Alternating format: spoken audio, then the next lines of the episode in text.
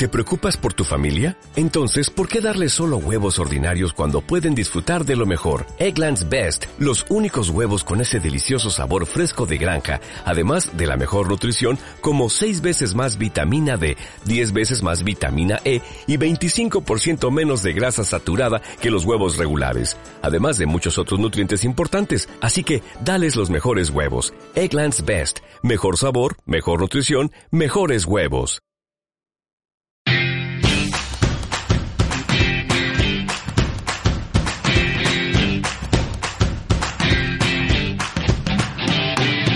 Hola, hola, hola, hola. Hoy es un día muy especial y vais a saber por qué. Empieza Miss Leggings Run Radio. Hola a todos, pues estoy aquí con Rocky, que estamos en el veterinario. Rocky, llego a casa y ya tengo dosis de lametazos de Rocky. Con Rocky de fondo, que le encanta el sudor. Hola.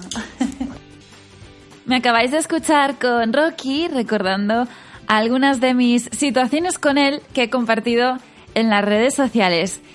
Y os digo que es un día muy especial porque...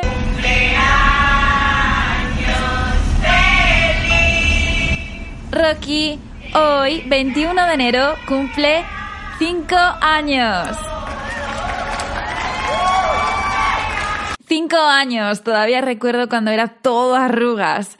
Su miedo a beber del cuenco de agua le ladraba, su pánico a salir a la terraza de casa, sus ronquidos porque ahora ronca, pero, pero de pequeño más. Podría seguir contando, pero la palabra que resume estos cinco años ha sido esta, incondicional. Siempre ha estado ahí y sabe cómo estar ahí. Por eso hoy quiero volver a recordar uno de los podcasts cuyo tema fue Cosas que tienes que saber si practicas deporte con tu mascota. Lo recuerdo perfectamente. Grabé ese programa en la clínica veterinaria donde llevo a Rocky Vet Family en Masanasa, muy cerquita de Valencia, y Estela Ruiz, mi veterinaria, respondió a mis dudas en torno a mascota y la práctica de deporte. A ver, a ver, ¿cómo estaba eso de, practicar deporte con una raza como la de Rocky, un Sharpei? Eh, sí que es verdad que hay razas más predispuestas a realizar ejercicios y según qué ejercicios. Es decir, por ejemplo, Rocky es un Sharpei, no habría ningún problema en, hacer deportes de resistencia, pero eh, deportes de alta intensidad, por ejemplo, sería más adecuada la fisiología del, galgo. Si ya nos ponemos a las razas que son un poquito, que se llevan más, que están más de moda, como los bulldogs franceses, pues desaconsejo totalmente que hagan ejercicio con, esas razas, porque tienen muchos problemas respiratorios, se pueden ahogar. Lo confirmo, deportes de alta resistencia, no. Así que ya os digo que me ha sido imposible correr con él. ¿Qué tipo de deportes aconsejas? Yo siempre eh, a los propietarios os aconsejo que sean deportes eh, trotes suaves, ¿vale? De poca intensidad y siempre eh, escalonado, es decir, empezar con un trote suave, luego a la intensidad que sea muy cortita y terminar con, con, trote suave, ¿vale? Nunca subirlo a casa después de haber hecho mm, un ejercicio muy intenso porque están muy nerviosos, quieren seguir trabajando, entonces hay que relajarlos, ¿vale? Y la forma de relajarlos es con un paseo. También interviene muchísimo la edad, ¿vale? No es lo mismo un animal de dos años, un cachorro de seis meses o un abuelete de diez, ¿vale? Los abuelitos de diez pues tienen ganas de correr siempre, o sea, los perros siempre tienen ganas de correr, tienen ganas de hacer ejercicio, tienen ganas de jugar, pero se desaconseja, ¿vale? Porque por, a nivel de del músculo, de la artrosis que seguramente tenga, eh, problemas cardíacos. ¿Y hay alguna edad específica en la que se diga ahora puede empezar a, practicar deporte? Pueden hacer ejercicio a cualquier, en cualquier etapa juvenil, ¿vale? Lo que sí que es verdad que a un cachorro no se le puede someter a un, trabajo intenso durante mucho tiempo, ¿vale? Porque los cachorros necesitan dormir muchas horas, 18 horas, los ejercicios tienen que ser muy cortos, eh, en muy poco tiempo, pero lo que el cuerpo pida. Quiere decir, si él quiere jugar, tiene que jugar, si él quiere correr, tiene que correr.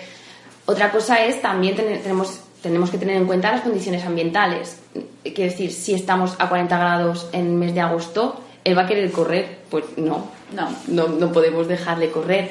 ¿vale? Entonces, jugando un poco y conociendo a tu mascota. Pero el perro está diseñado para correr, o sea, no importa la edad, pero siempre dentro de unos márgenes de seguridad.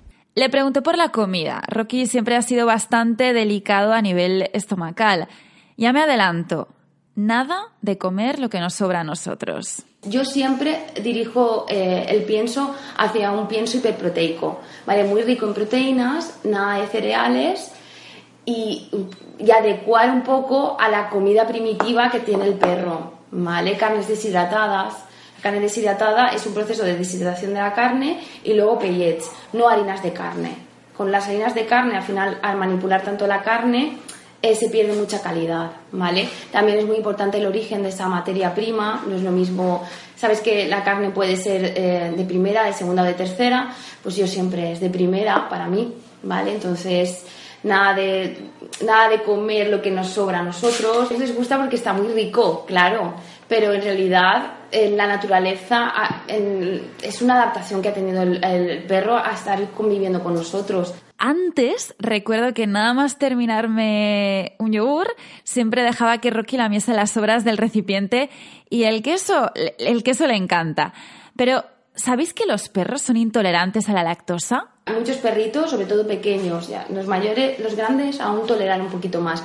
Pero me ha pasado muchísimas veces de venir eh, perritos de dos kilos que les han dado trozos de queso, claro, el queso les encanta, pero los perros son intolerantes a la lactosa y aparte el queso, mm, el, el peor de los quesos tiene un 13 o un 14% de materia grasa. Es muchísimo, su estómago no puede tolerar esa, esa, esa cantidad de grasa. Le hace trabajar mucho y al final desarrollan pancreatitis, problemas digestivos, etcétera. Si es de cajón. Pensemos, cuando nosotros cuidamos nuestra alimentación, lo notamos. Pues para nuestras mascotas también. La nutrición al final es, eh, es muy importante porque predispone a tener o no patologías. Entiendo que la nutrición tiene que ver con esto. ¿Cómo eh, tienen que ser las heces? Vamos, cuando vamos a recoger las caquitas de nuestro perro. Depende del tamaño también, pero tiene que ser unas heces compactas, duras y que cuando las recojas no dejen ningún rastro. ¿Vale? Si dejan rastro es porque no están bien compactas. Nosotros nos lesionamos y ellos, a ellos también les puede pasar. Y ahora voy a preguntarte por las lesiones. Am, los perros que practican deporte de forma habitual, ¿cuáles son las lesiones más habituales que suelen tener y cuál es la prevención que deberíamos de tener en cuenta? Si sobre todo sois personas que convivís con animales y os vais a hacer deporte con ellos, es muy importante que al año le hagáis la prueba de displasia de cadera, ¿vale? La displasia de cadera al final es una luxación o subluxación de la cabeza femoral. Entonces, el, el daño continuado que hace esa luxación o subluxación hace que se genere una artrosis que no es fisiológica, que es patológica y produce muchísimo dolor. Son animales que claudican, etc. Muchos de ellos sí que requieren eh, cirugías preventivas para no tener esta, esta patología, para no sufrir dolor. Lo mismo que displasia de, de caderas, hay displasias de codos, ¿vale? Son animales que cojean mucho, que hacen ejercicio y enseguida se tumban, que no quieren se- continuar haciendo ejercicio. No, de- no, no penséis que es porque están cansados. Pensar más, ostras, ¿le puede doler algo? Voy a llevar al veterinario y le voy a decir que a mitad de, de entrenamiento el perro es que se tumba y no quiere, ¿vale? Entonces, ese tema es muy importante y más si sobre todo son animales jóvenes. Como los futbolistas, eh, como los toreros, etcétera, está la rotura del ligamento cruzado anterior, ¿vale? Que es una rotación de la rodilla. Sobre todo ocurre cuando nos llevamos a los perros a la playa. Hay muchos entrenamientos que se hacen en la playa, pero se hunde en, la arena la patita del animal y se gira de, forma brusca, eh, se produce una rotación, una incongruencia en la rodilla y se produce la rotura del ligamento cruzado anterior. La rotura del ligamento cruzado anterior, eh, o de los dos, de los ligamentos cruzados, en el momento sí puede ser dolorosa, pero luego no es nada dolorosa porque el ligamento se rompe y ya está. Pero los perros hacen así y se dejan la rodilla en alto porque no pueden extender la rodilla. ¿Vale? Se queda la rodilla flexionada, no la pueden extender. Al no poder extenderla, son animales que van caminando, la apoyan y de vez en cuando hacen pim, pim, la, levantan la rodilla y vuelven a apoyar. ¿Vale? Eso hay que hacer una cirugía. A ver, los perros en invierno ¿Tienen que ir abrigados? Sí que hay en el mercado, hay, muchi- hay infinidad de ropa. Yo siempre que le venga bien, ¿vale? Eh, que no le venga excesivamente apretada porque me han venido aquí que, que está, es que- no se mueve, ¿no? Tirar el jersey, que no puede respirar. Y sobre todo que sea cómoda de, de quita y pon, ¿vale? Entonces, pues, mm, si entramos a algún sitio que hay calefacción, podérsela quitar porque si no se nos achicharran. Las, los impermeables solamente eh, en periodos de lluvia, ¿vale? No podemos eh, poner un impermeable al perro durante todo el día, ¿vale? Porque no transpira bien la piel. ¿Y Rocky necesita abrigarse? Rocky no, lo necesitan otras razas, chihuahuas, bulldogs franceses, los galgos. Sí, hay razas que sí, pero hay otras razas que no. Yo creo que Rocky es un tío fuerte. Tengo que decir que Rocky tiene algún jersey que otro, mm, navideño, pero el impermeable sí. Cuando llueve se lo tengo que poner, que si no el pobre llega a casa empapado y al tener tantas arruguitas tengo que secarlo muy bien, bien con una toalla, con el secador, porque si no luego la piel se le puede irritar. Así que sí, Rocky tiene un chubasquero que lo usa muchísimo, pese a que cuando llueve salir a la calle, nada de nada, que no le gustábamos, que no anda.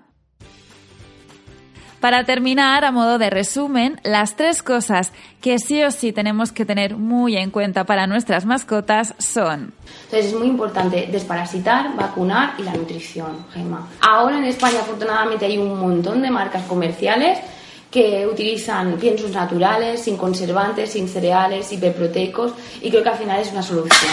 Ya termino simplemente de nuevo decir que es una pasada contar con estos compañeros que nos siguen cada día, están siempre ahí y nos sacan esa sonrisa que muchas veces no tenemos y son capaces de lograrlo. Nada, Rocky, felicidades por estos cinco años, felicitats Rocky y nosotros por aquí nos escuchamos la semana que viene. Adiós.